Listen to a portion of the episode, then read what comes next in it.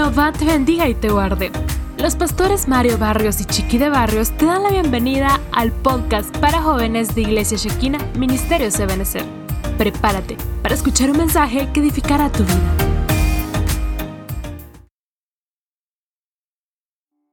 El Señor les bendiga en esta preciosa noche. Nuevamente es un privilegio poder llegar hasta sus hogares dándole gracias a Dios por esta enorme bendición de poder recibir su palabra. Quiero invitarles a que me acompañen a hacer una oración, una preciosa noche para poder recibir esa preciosa porción que Dios tiene preparada para nosotros. Cierra tus ojos ahí donde te encuentras. Padre, te damos gracias en el nombre de Jesús por tu misericordia, por tu amor. Gracias, Papito Santo, por permitirnos estudiar tu palabra, recibir la porción que tú tienes preparada para nosotros. En el nombre de Jesús te pedimos que derrames tu presencia, que derrames de tu espíritu Papito Santo, permítenos ser buena tierra para poder dar fruto a su debido tiempo y que podamos, Señor, a la luz de la palabra, ser edificados, consolados y exhortados. En el nombre de Jesús, amén y amén. Estuvimos viendo la semana anterior, mis amados hermanos jóvenes, eh, acerca de lo que es el rechazo. Esta preciosa, preciosa noche, yo quiero hablar acerca de lo que es estar vivos en Cristo.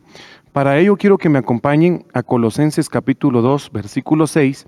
Dice la Biblia, por tanto, de la manera que recibisteis a Cristo, a Cristo Jesús, el Señor, así andad en él. Recordemos que cuando nosotros llegamos a Cristo, la Biblia nos enseña que llegamos muertos en delitos y pecados. Y edad para recibir al Señor no hay. La puede recibir un niño, lo puede recibir un niño en su corazón a su temprana edad, lo puede recibir un adolescente, lo puede recibir un joven, lo puede recibir eh, alguien en su madurez, en su vejez, eh, siendo anciano. No hay edad para poder recibir al Señor. Simplemente Dios en cada uno de nosotros tiene un propósito y se manifiesta ese propósito eh, de diferentes formas. Yo recuerdo que en una ocasión platicando con alguien me decía, mire, a mí me alcanzó el Señor a cierta edad, eh, me estaba hablando más o menos de unos 45 años. Y me decía esta persona, yo siento que me alcanzó muy grande, pero yo entendí, el propósito que Dios tiene en cada uno es totalmente diferente. Y lo más importante que nosotros debemos de entender es que el propósito de Dios se va a cumplir independientemente de cuándo o cómo el Señor te haya alcanzado. Por ejemplo, Recordemos que el propósito de Dios es desde antes de la fundación del mundo. Esto que te quede muy claro. Desde antes de la fundación del mundo el Señor estableció un propósito para tu vida. Y la Biblia nos enseña que no le escogimos nosotros, sino que Él nos escogió primero. Ahora bien, estudiando este versículo nos está mostrando que de la manera en la que nosotros hemos recibido al Señor, Así de esa misma forma debemos de andar en él. Cuando vemos este versículo en diferentes versiones, por ejemplo, la Biblia al día dice, ahora bien, de la misma manera que confiaron en Cristo para que los salvara, confíen en Él también. Al afrontar, veamos esta versión, los problemas cotidianos. Vivan en unión, dice, vital con Él. Veamos detenidamente lo que están marcando esta versión. De la forma en la que nosotros hemos recibido al Señor, yo no sé cuál fue tu experiencia o no sé si ya le recibiste y si no le has recibido, es una buena noche para que tú le recibas al Señor, abras tu corazón y le permitas a Él ingresar a tu corazón. Y le digas que le aceptas como Señor y Salvador y que te inscriba en el libro de la vida, que perdone tus pecados.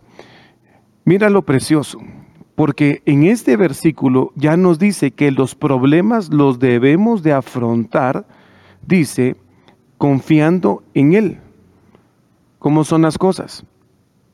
Hay que aprender a vivir en Él, hay que aprender a confiar en Él, pero acá nos está diciendo que para que nosotros afrontemos los problemas cotidianos tenemos que estar en unión con el Señor Jesucristo.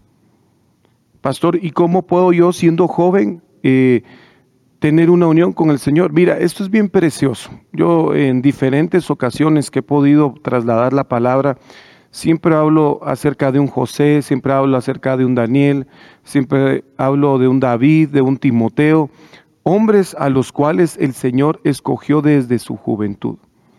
Pero cuando vamos a la Biblia vemos a un Jeremías que dice que desde el vientre materno lo escoge el Señor. Por eso te hablaba al principio, no hay una edad en específico. Porque muchas veces decimos, no, cuando yo ya sea un poquito más grande, cuando yo ya, ya, ya, como dicen en el mundo, cuando yo asiente cabeza, cuando yo ya pues eh, tenga cierta edad, entonces ya voy a poder tomar otras decisiones y, y ahí me voy a enderezar. No. Es importante entender que nosotros no podemos eh, en alguna forma retrasar ya el propósito que Dios tiene establecido para nosotros. Lo que Él ya determinó para tu vida, lo va a cumplir. Pero acá nos está diciendo, si lo ves en la Biblia de las Américas, dice que, que como le recibimos, así andemos. Pero acá nos está diciendo que para afrontar los problemas debemos de estar en unión con Él. Entonces, ¿por qué es importante tener al Señor en nuestro corazón? Recordemos que la Biblia dice, mi yugo es fácil y ligera es mi carga. ¿Cómo vas a enfrentar tú los problemas cotidianos de la vida? ¿Cómo vas a enfrentar las adversidades? Teniendo al Señor de tu lado y dejando que sea Él el que pelee las batallas por ti. Esto es bien precioso, porque ya no, ya no soy yo el que con mis propias fuerzas. Ya no soy yo el que está luchando, el que está batallando. Estoy dejando que el Señor sea el que actúe por mi vida. Cuando vemos eh, la Biblia latinoamericana, dice, han recibido a Cristo Jesús como el Señor. Tomen pues su camino. Acá ya no nos habla de problemas. Acá ya no nos habla de andar con, con Él. Acá nos está diciendo, ahora tomen su caminar. Acá ya estamos viendo otra perspectiva de lo que es andar en el Señor. La Biblia nos enseña que hay dos caminos, el camino ancho y el camino angosto. El camino ancho transitan prácticamente todos, los que quieren tener una vida fácil. En el camino angosto las cosas son un poquito más difíciles, pero a los que logran vencer, ellos van a ser galardonados. Los que logran transitar por ese camino, los que logran andar por él, al final van a llegar a una meta y esa meta va a ser galardonada, va a ser premiada.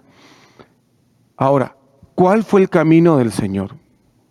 ¿Qué hizo el Señor Jesucristo en su andar acá en la tierra? La Biblia nos muestra que no se halló defecto en él, no se halló pecado, no se halló en él ningún, eh, ninguna eh, imperfección, si tú lo quieres ver. Y recordemos que a él es llamado a una edad de 30 años. La Biblia también nos enseña que a los 12 años él permaneció en el templo, cuando sus padres iban por costumbre. Entonces, si tú te das cuenta, de 12 a 30 años, aunque no hay una mención en específico, pero sí nos damos cuenta de que el Señor no se desvió, que el Señor no, al final, quizás alguien dirá, pastor, y fue tentado, fue tentado en todas las cosas, dice la Escritura, y no se halló pecado en él. Su camino, ¿cómo fue? Fue recto, fue puro, fue íntegro, delante de la presencia de Dios y delante de los hombres. ¿Cómo está nuestro caminar en este día? Andamos con pasos firmes. En el Salmo 119 nosotros vemos que la Biblia dice, lámpara es a mis pies tu palabra y lumbrera dónde? A mi camino. ¿Y quién es el camino? El Señor Jesucristo dijo, yo soy el camino, yo soy la verdad, yo soy la vida. Nadie llega al Padre si no es por medio de mí. Fue lo que él mencionó. Entonces, la pregunta en este momento es, ¿cómo está nuestro caminar delante de la presencia de Dios? Veíamos la, primera versión, cómo afrontamos los problemas. Ahora vemos cómo estamos en nuestro caminar. Veamos lo que dice la Biblia en lenguaje sencillo.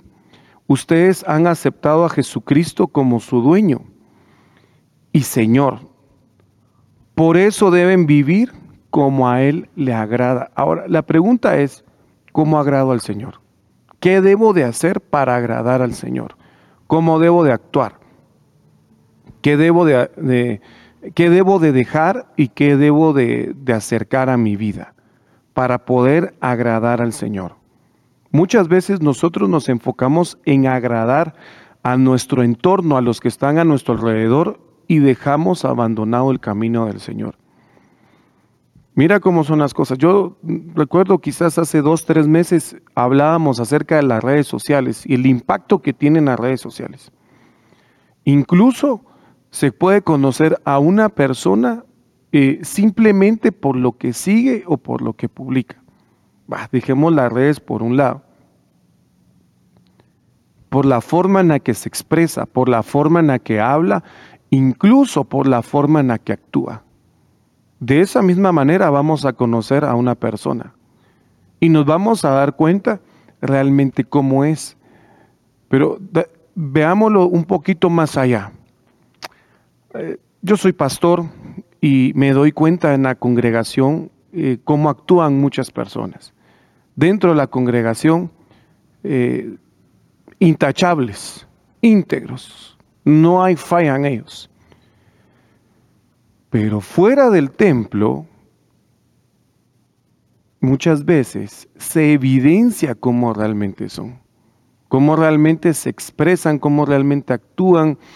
Eh, hace algunos días eh, a mí me empezaron a hablar mal de una persona y, y, mira, para mí fue confrontativo porque al final yo le iba a decir a la persona, pero si no la tenés enfrente, ¿Por qué te atreves a hablar mal? Mejor háblame, háblame enfrente de la persona mal para saber qué piensa ella misma. ¿Cómo va a actuar?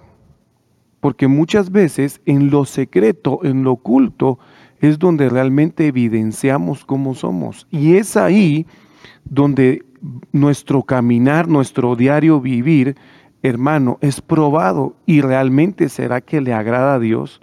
¿Será que realmente le agrado con lo que veo? ¿Será que realmente le agrado cómo hablo, cómo me expreso? ¿Será que realmente le agrado cómo actúo? ¿Será que realmente le agrado cuando estoy en una situación incómoda eh, eh, o en una situación donde soy tentado? ¿Será que realmente estoy agradando a Dios? Es importante que reflexionemos y simplemente en un tiempo que nosotros nos tomemos, realmente veamos cómo está nuestro caminar, cómo está nuestra vida, cómo estoy delante de la presencia de Dios. Sagradas Escrituras dice, por tanto, de la manera que habéis recibido al Señor Jesucristo, o al Señor Jesús, el Cristo, andad en él. Acá ya nos está diciendo que debemos no solo de andar en su camino, no solo debemos de vivir como Él agrada, pero ¿qué es andar en Él? Es que Él esté en nosotros. Y si Él con nosotros, dice la Biblia, ¿quién contra nosotros? Que Él esté con nosotros, como decía el apóstol Pablo, juntamente con Cristo estoy crucificado. Ya no vivo yo, ahora Cristo vive en mí. Es decir, que las pasiones, que aquellas cosas que me apartan de la presencia de Dios, yo las pueda entregar todos los días yo pueda entregar todo lo que me aparta de su presencia, yo pueda entregar todo lo que me pueda alejar del Señor en un momento. A mis 19 años, yo recuerdo que le dije a un, a un predicador, a un apóstol, ah, pero las edades más difíciles ya las pasé. Las edades donde se hace esto, esto, esto y esto, yo ya no las estoy, ya no las viví. Entonces él me contestó, hijo, edad para pecar no hay. Y me confrontó. Porque, mira, en algún momento yo me, yo me creía eh, quizás de, de, otro lugar. No, no hablando específicamente de, de, un, lugar, un lugar territorial, sino sintiéndome pues muy santo, celestial. No le hablaba a tal persona porque, ah, no, ese es pecador. No le hablaba al no sé quién porque, ah, no, ese me va a contaminar. No le hablaba al no sé cuánto. Y un día Dios me habló audiblemente. Escuché la voz del Señor que me dijo, ¿quieres pasar lo que ellos han pasado para que ames lo que yo amo? Y eso para mí fue una confrontación bien fuerte porque al final, ¿qué es lo que Él ama? ¿A quiénes ama? Dice que el Señor Jesucristo vino por pecadores, pero el Padre viene por adoradores. Pero nuestra faceta de pecadores es una faceta donde nosotros llegamos mal delante de la presencia de Dios. Y debemos de aprender a ver como el Señor ve, con misericordia y con amor. Entonces, cuando aprendamos a ver con misericordia y con amor, vamos a aprender a entender muchas cosas que están no solo en su palabra, sino un plan o un propósito que Dios tiene para nuestras vidas. Mira el, ejemplo tan claro en la Biblia del, del apóstol Pablo, un hombre sanguinario, un hombre que perseguía a la iglesia. Él mantenía una persecución por la iglesia. Se le aparece el Señor, le habla el Señor en término de tres días el apóstol Pablo es transformado. Llega Ananías con un mandato del Señor para orar por él, para que las escamas que estaban en sus ojos, porque cuando Dios le habla, él se queda ciego. Y cuando recibe la palabra de Dios, eh, él es confrontado. Entonces por tres días, él queda ciego, llega Ananías a orar por él, caen las escamas. Él ya no fue el mismo. Por eso cuando hablábamos del tema vivos en Cristo, quiere decir que cuando se te aparezca el Señor, haya un antes y un después. Para que cuando se te aparezca el Señor, tú ya no seas la misma persona. Mira, eh, aún siendo una noche para, para, jóvenes, pero yo sé que nos están viendo personas de, de diferentes edades y que se sienten jóvenes en su espíritu. Pero mira cómo son las cosas fuera de la iglesia, muchas veces nosotros actuamos con libertad. Y dentro de la iglesia estamos cohibidos. Eh, no, mejor no aplaudo, no, mejor no salto, no, es que qué vergüenza, es que qué pena, qué van a pensar de mí. Tú no te tienes por qué preocupar de lo que piensan los demás. Tú te debes de preocupar por agradar a Dios. ¿Qué es el concepto que Dios tiene de ti? No es el concepto que los demás tengan de ti. Yo, ah, como te vuelvo a repetir, cuando recibí esa confrontación, yo tenía un propio concepto. Yo decía, yo soy esto, yo soy lo otro. Ah, es que yo no hice tal cosa, es que como yo no hice tal otra. Hermano, cuando Dios me habla, dije Padre Santo, yo tendría que pasar por lo que hizo mucha gente para poderla entender. Mejor amo y aprendo a ver como Dios ve. Porque el Señor Jesucristo en la cruz del Calvario, ni siquiera eh, cuando Él estuvo viendo todo el sacrificio, cuando Él estuvo viendo desde la cruz, ni siquiera renegó. Todo lo hizo por amor. No falló a esa cita preciosa. Entonces, ¿qué debe de haber en nosotros? Amor. ¿Qué debe de haber en nosotros? Su presencia. ¿Qué debe de haber en nosotros? Su misericordia. ¿Qué debe de haber en nosotros? El caminar del Señor. Biblia, palabra de Dios para todos, dice, ya que ustedes han aceptado a Jesucristo como Señor, vivan como Él quiere. ¿Cómo debo de vivir entonces? Como Él lo establece en su palabra. ¿Cómo debo de vivir? Como Él ha dejado el mandato. A Timoteo le dicen, sé ejemplo en la congregación. Sé ejemplo en todo lo que haces, sé ejemplo en lo que hablas, sé ejemplo cómo actúas. Que nadie te menosprecie por ser joven. ¿Cómo estás viviendo tú en este momento eh, la, la faceta, la edad en la que te encuentras? ¿Cómo la estás viviendo?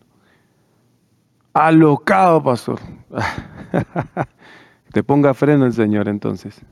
A los hijos de Dios, cuando andamos alocados, cuando andamos de una manera no correcta, como el hijo pródigo, llega el día en el que se nos aparece el Señor, en que volvemos en sí, nos recordamos de nuestra casa, nos recordamos de la paternidad de Dios.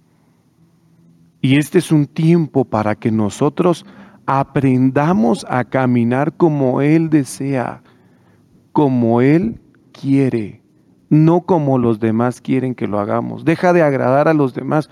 Por un momento preocúpate por lo que Dios quiere para tu vida. Mira, yo antes era una persona que me preocupaba mucho el que dirán, la opinión de los demás. si tal persona opinaba algo, yo decía, no, no, no, yo tengo que cambiar la opinión de esa persona. Y venía otro y tenía otra opinión y yo decía, no, tengo que cambiar esa opinión porque yo quiero, quería quedar bien con todos. Pero estaba quedando mal con Dios. Me dejaba influenciar mi caminar, quizás, eh, mira, aunque no me desvíe, por así decirlo, pero sí fallé en muchas cosas. Y quisiera regresar el tiempo y tener esa oportunidad, pero de los errores que se han cometido se tiene que aprender. Y de las veces en las que tú has tropezado y de las veces en las que tú has caído, de esas te vas a levantar. El versículo 7 de Colosenses capítulo 2 dice, firmemente arraigados, uno, edificados en él, dos, y confirmados en vuestra fe, tres, tal como fuiste instruidos, rebosando de gratitud. Mira lo precioso de este versículo. ¿Qué es arraigar? Es estar sujeto, es estar firme, tener cimientos. Cuando ya hay un cimiento, ya se puede ser edificado. Y cuando ya hay una edificación, después lo que viene es una confirmación de nuestra fe.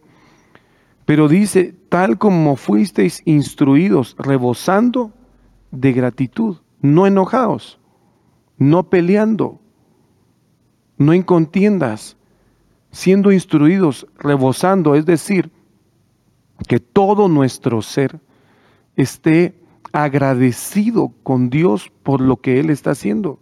Y la palabra arraigar, cuando nosotros la buscamos, significa ser estable o hacerse estable. Una persona cuando no es estable en un lugar se vuelve itinerante. Pregunto, según la Biblia, ¿qué ejemplo tenemos de un itinerante o de un errante? Caín. ¿Y qué hizo Caín? Mató a su hermano. Entonces los que tienen una semilla de Caín en su corazón van a ser errantes siempre, no pueden estar estables en un lugar los cainitas tal vez no, no es, eh, ¿cómo, explicarte? No, no, pueden ser estables en una iglesia, andan de iglesia en iglesia, para tenerlo de ejemplo más fácil. No, no solamente en una iglesia, en un trabajo, no son estables en nada. Hoy dicen sí, mañana dicen no.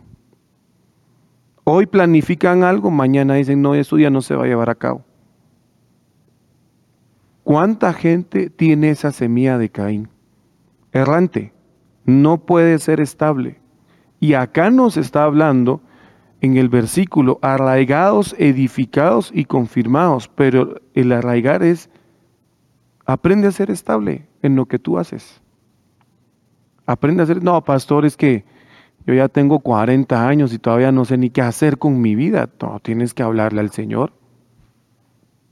Tienes que hablarle al Señor. Que Él te muestre un propósito. Que Él te hable a tu vida. Que Él te diga qué hacer. A dónde ir. A dónde acudir. Y, mira cómo es eh, el otro significado porque dice arraigar y edificar, y edificar significa construir sobre o encima.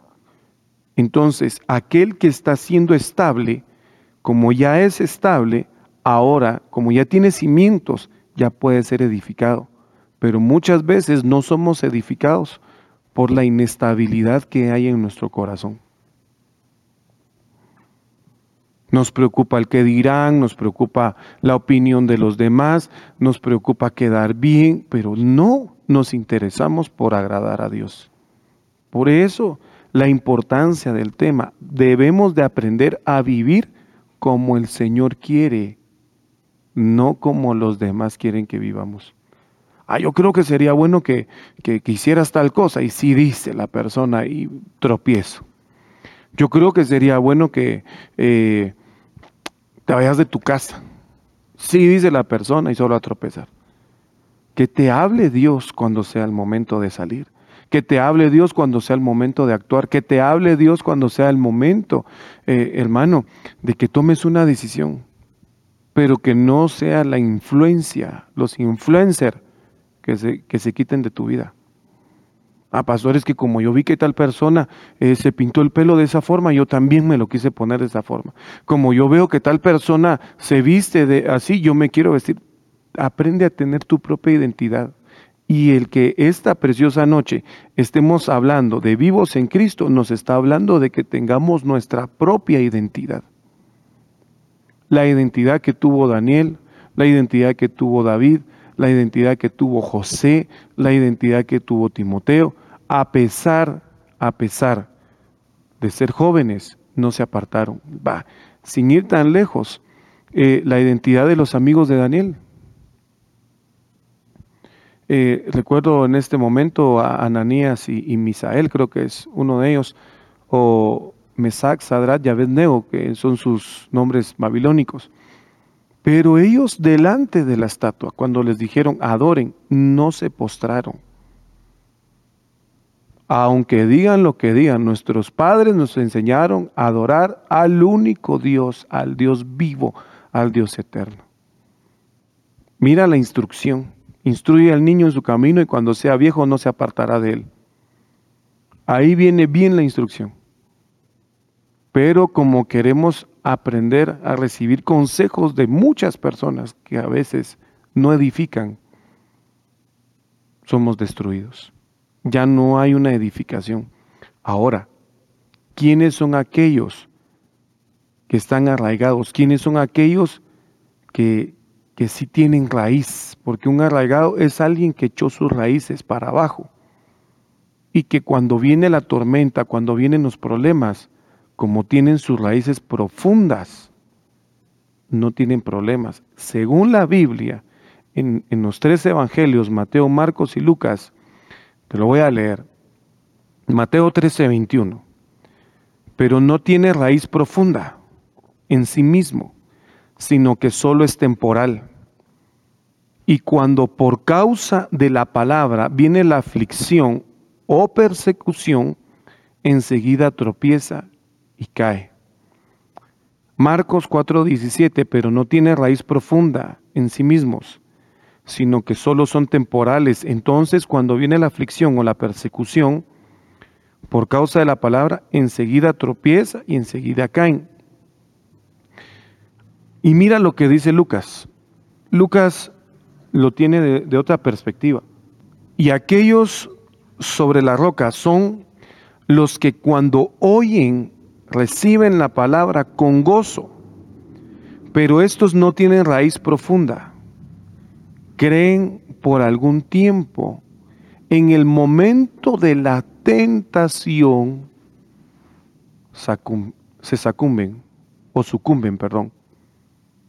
Entonces mira, mira cómo, cómo, cómo menciona la palabra. Porque acá ya no dice persecución o aflicción, acá ya es clara la, la palabra. Tentación. Pregunto, a la edad en la que tú te encuentras, ¿tienes tentaciones? ¿Y qué tipo de tentaciones? No, pastor, yo, yo tengo los ojos santos, no volteo a ver a nadie, absolutamente a nadie. Y, y amén, qué bendición. Pero ¿y los que no? No pueden escuchar un tacón que ya están volteando a ver. Y, saben qué es lo peor, que algunos dicen, no, la primera mirada no cuenta, pero depende de dónde la dirijas. Ah, mira cómo son las cosas. No, no, no, es que, es que, pastor, eh, yo no quería mirar. Ah, dejemos la mirada por un lado. Es que se me atravesó la publicación y yo solo le di clic tentación. Y, sabes qué es lo peor. El diablo sabe muy bien qué darnos, tirarnos. Sabe muy bien cuál es nuestra área débil. Y por eso, por eso es que viene la tentación. Dios prueba, el diablo es el que tienta. No es casualidad que a ti te aparezcan las tentaciones que te aparecen, eh, como me dijo alguien en algún momento. Es que yo, yo, por bonito, vos sos feo, le Lo que pasa es que el diablo no quiere que se cumpla lo que Dios está establecido o ha establecido para tu vida y por eso quiere hacerte caer. Y sabes, ahorita me estoy recordando de, de, una persona a la que le profetizaron eso y le dijeron, un, perdón, un demonio fue el que le habló y le dijo, vos, vos crees que es por bonito, lo que pasa es que a vos hay que hacerte caer. Así le dijo, literalmente. Entonces muchas veces creemos que es por lo que somos, cuando ni siquiera sabemos de qué nos están apartando. ¿Qué tipo de tentación ha venido a tu vida? ¿Qué tipo de tentación ha estado atacando a tu vida? ¿De qué forma el enemigo quiere que tú no eches raíces? Acá nos está hablando de la parábola del buen sembrador. Recordemos que él tiró la, la semilla a la orilla del camino, la tiró en espinos, la tiró en pedregales o en piedras y la tiró en buena tierra y lo, en donde cae en buena tierra, dice que son los que dan fruto al 30, al 60 y al 100 por uno. Date cuenta cuando tú ya no estás dando fruto, te volviste piedra, te volviste duro, ya no hay donde echar cimiento.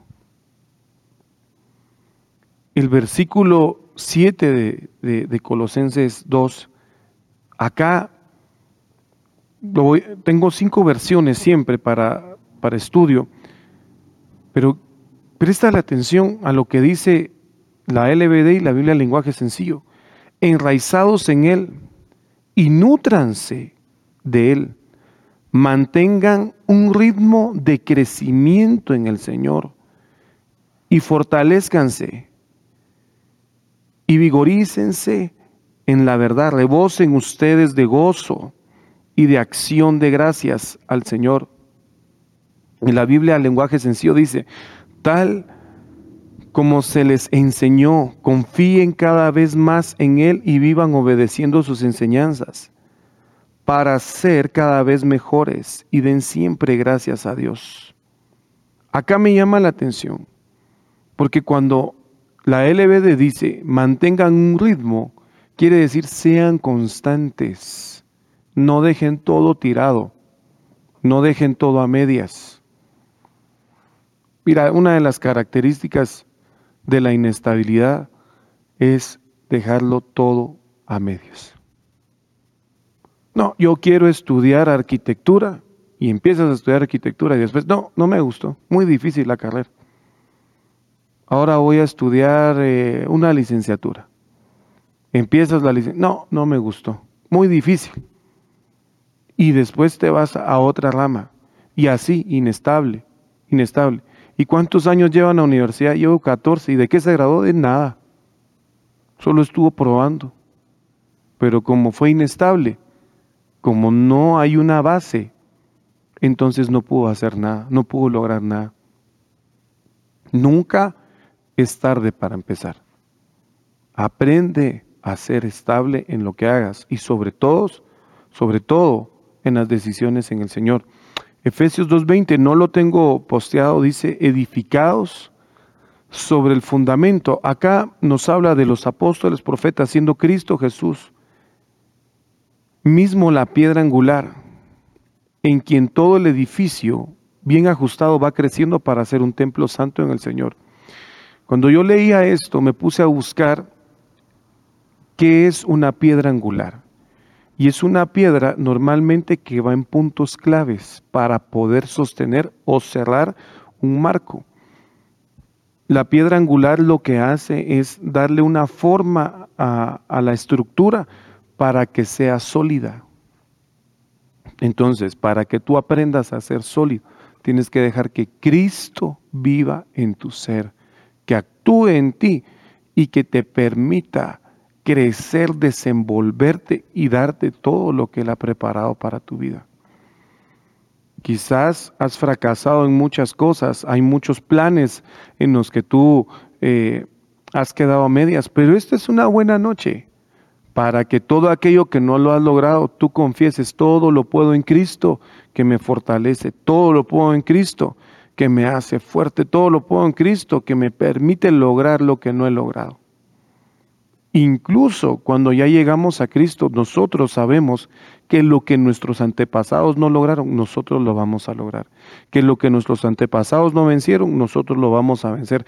Que lo que nuestros antepasados eh, no pudieron eh, obtener, nosotros lo vamos a tener. Yo me doy cuenta eh, y me pongo a analizar. A veces le pregunto a mi padre, ¿cómo fue tu infancia?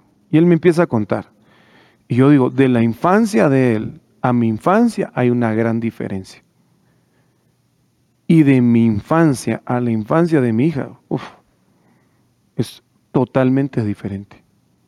Entonces, aquel que llega a Cristo, se rompen las cadenas, se rompen las ataduras, todo aquello que fue difícil en otro tiempo, tú lo vas a lograr, tú lo vas a poder. Es más, te lo vengo a profetizar esta preciosa noche. Todo lo que no lograste en un año lo vas a lograr en meses. Todo lo que no has logrado en meses lo vas a lograr en semanas. Todo lo que no has logrado en semanas lo vas a lograr en días o en un día. Y lo que no has logrado en un día lo vas a hacer en horas. Todo esto por permanecer en la presencia de Dios. Y te va a ir muy bien. Y como está escrito en su palabra, el Señor juró que vas a ser feliz no va a llegar la tristeza a tu vida, no va a llegar el dolor. ¿Por qué? Porque estás dejando que Cristo viva en ti. Y como Cristo vive en ti, Él se llevó tu tristeza, se llevó tu angustia, se llevó tu dolor, se llevó tus aflicciones. En Él todo es posible. Dice Colosenses 2.8, mirad que nadie os haga cautivos por medio de su filosofía y vanas sutilezas, dice, según la tradición de los hombres conforme a los principios elementales del mundo y no según Cristo. Te lo voy a poner en, en otras versiones. No dejen que nadie les dañe esa fe y ese gozo con filosofías erradas y huecas dice acá, basadas en tradiciones humanas y no en las palabras de Cristo, ah, que son vacías, que no tienen fundamento. ¿Qué pasa? Muchas veces, por ejemplo, a, mis papás les dijeron en una ocasión, dejen que sus hijos prueben, dejen que sus hijos vayan a tales lados, que, que, que ellos aprendan para que tomen sus propias decisiones. A mí no, no me forzaron para poder seguir a Dios pero sí sabía que un principio de la casa era buscar a Dios. Es totalmente diferente, ser obligado a tener principios. Y como los principios permanecieron en mí, no me fue difícil. Mis hermanos son otros casos. Ellos en algún momento, cuando les permita el Señor testificar, darán sus experiencias. Pero en mi caso, yo eh, bueno, mi hermano me lleva cinco años y mi hermana me lleva ocho. Y no voy a decir mi edad para que nos saquen a la luz las edades de ellos. Pero con Mario, eh, por la diferencia de edades, habían cosas en las que no, no, no casábamos. Él hacía ciertas cosas y a mí no, no me llamaban la atención después a cierta edad yo decía, ¿y si hubiera hecho esto a, esta a la edad anterior, cuando a, veces él quería tal cosa, ¿cómo hubiera sido? ¿Qué hubiera sido si nuestras, edades hubieran sido más cortas la diferencia? ¿Qué hubiera pasado? Yo no sé. Al final a Dios nada se le escapa. ¿Qué hubiera podido influir en nosotros dos? ¿O ¿Cómo hubiera influido Él en mí o yo en Él? Para bien o para mal. Porque acá, te estoy hablando de mi hermano, pero podemos hablar de una amistad que a veces llega con alguna filosofía, con algún pensamiento, con algún, alguna idea, que lo único que hace es que tú cuestiones lo que Dios tiene para ti. Yo he visto pasar a mucha gente en las congregaciones, en las diferentes áreas, eh, personas que, que eran prospectos a ser muy buenos. Y porque alguien apareció y no esperaron su tiempo, hoy ni siquiera se encuentran delante de la presencia de Dios.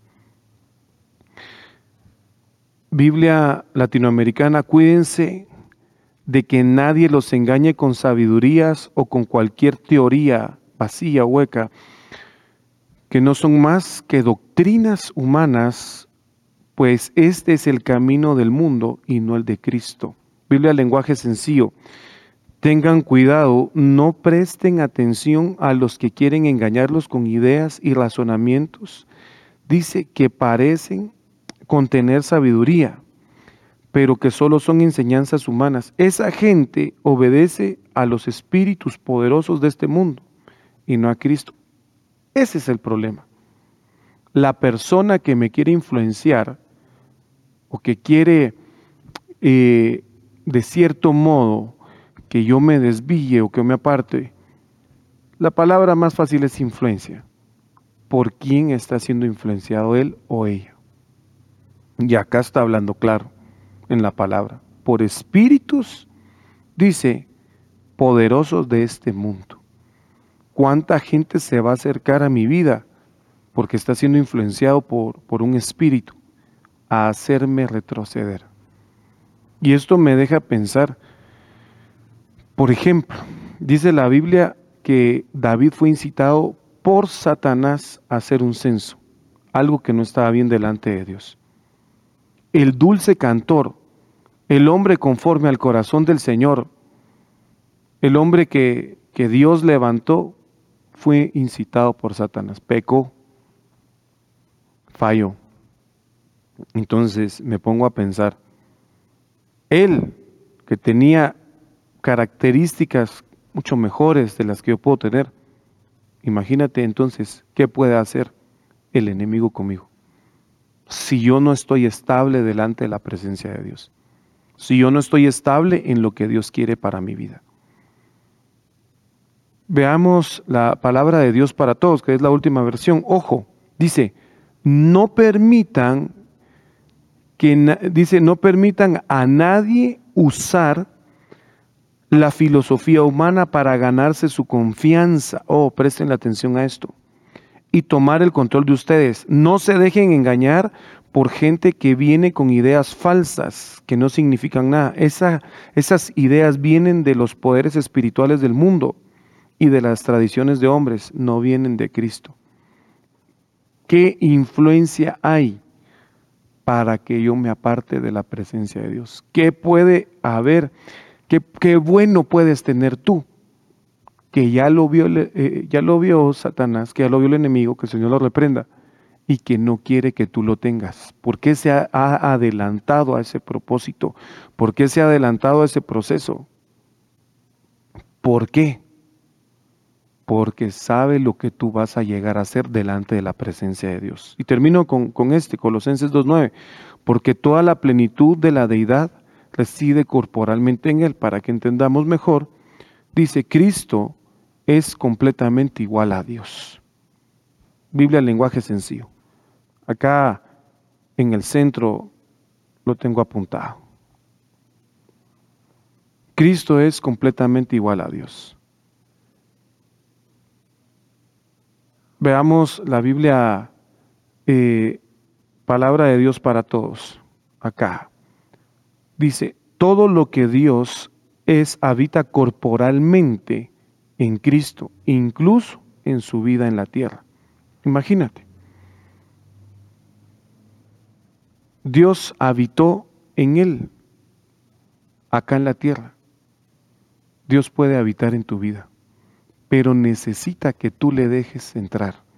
Necesita que tú abras tu corazón y que le permitas a Él actuar para que corporalmente esté en ti para que quite tus temores, para que quite tus miedos, para que quite tus inseguridades, para que te permita tener libertad. Libertad en todo lo que te debes de desenvolver. Y es una buena noche para que tú abras tu corazón y le permitas al Señor ingresar a tu vida. Y si es tu anhelo y tu deseo hacerlo, quiero pedirte que me acompañes a hacer esta preciosa oración. Vamos a finalizar y vamos a pedirle al Señor que guíe tu vida, que guíe mi vida. Porque mira, yo hasta el día de hoy he cometido errores. Pero si de algo he aprendido, es de la misericordia de Dios. Y la he vivido, la he sentido y sé que la voy a seguir viviendo todos los días de mi vida. Cierra tus ojos. Padre, en el nombre de Jesús, yo vengo a bendecir, Señor, la vida de aquellos que están al alcance de mi voz, que están viendo esta transmisión o que la han de escuchar. Si alguien necesita ser fortalecido en fe, Padre, que tú vengas esta preciosa noche y muestres tu favor, tu misericordia para con él. Y si hay alguien que no te conoce y te quiere recibir como Señor y Salvador, Papito Santo, yo vengo a pedirte, Señor, que sean inscritos en el libro de la vida. Yo te voy a invitar a que repitas conmigo, Señor Jesús, yo te acepto como Señor y Salvador. Perdona mis pecados, te pido que me inscribas en el libro de la vida. En el nombre de Jesús. Padre eterno, yo vengo a suplicarte, Señor, que incluso aquel que ha sentido desmayar, que se ha sentido débil o se ha sentido solo, tú lo fortalezcas. Y que a través de tu palabra y a través de este mensaje, Señor, reciba esa fortaleza, reciba esa seguridad, esa convicción de que tú estás con Él. Los bendigo en el nombre de Jesús y te doy gracias por tu palabra. Gracias Padre, gracias Hijo, gracias Espíritu Santo. En el nombre de Jesús.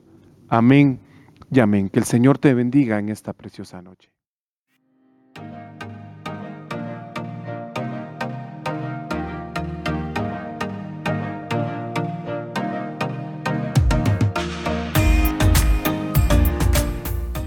Gracias por haber escuchado el podcast de Iglesia Shekina de Ministerios Ebenezer. Esperamos haber edificado tu vida. Bendiciones.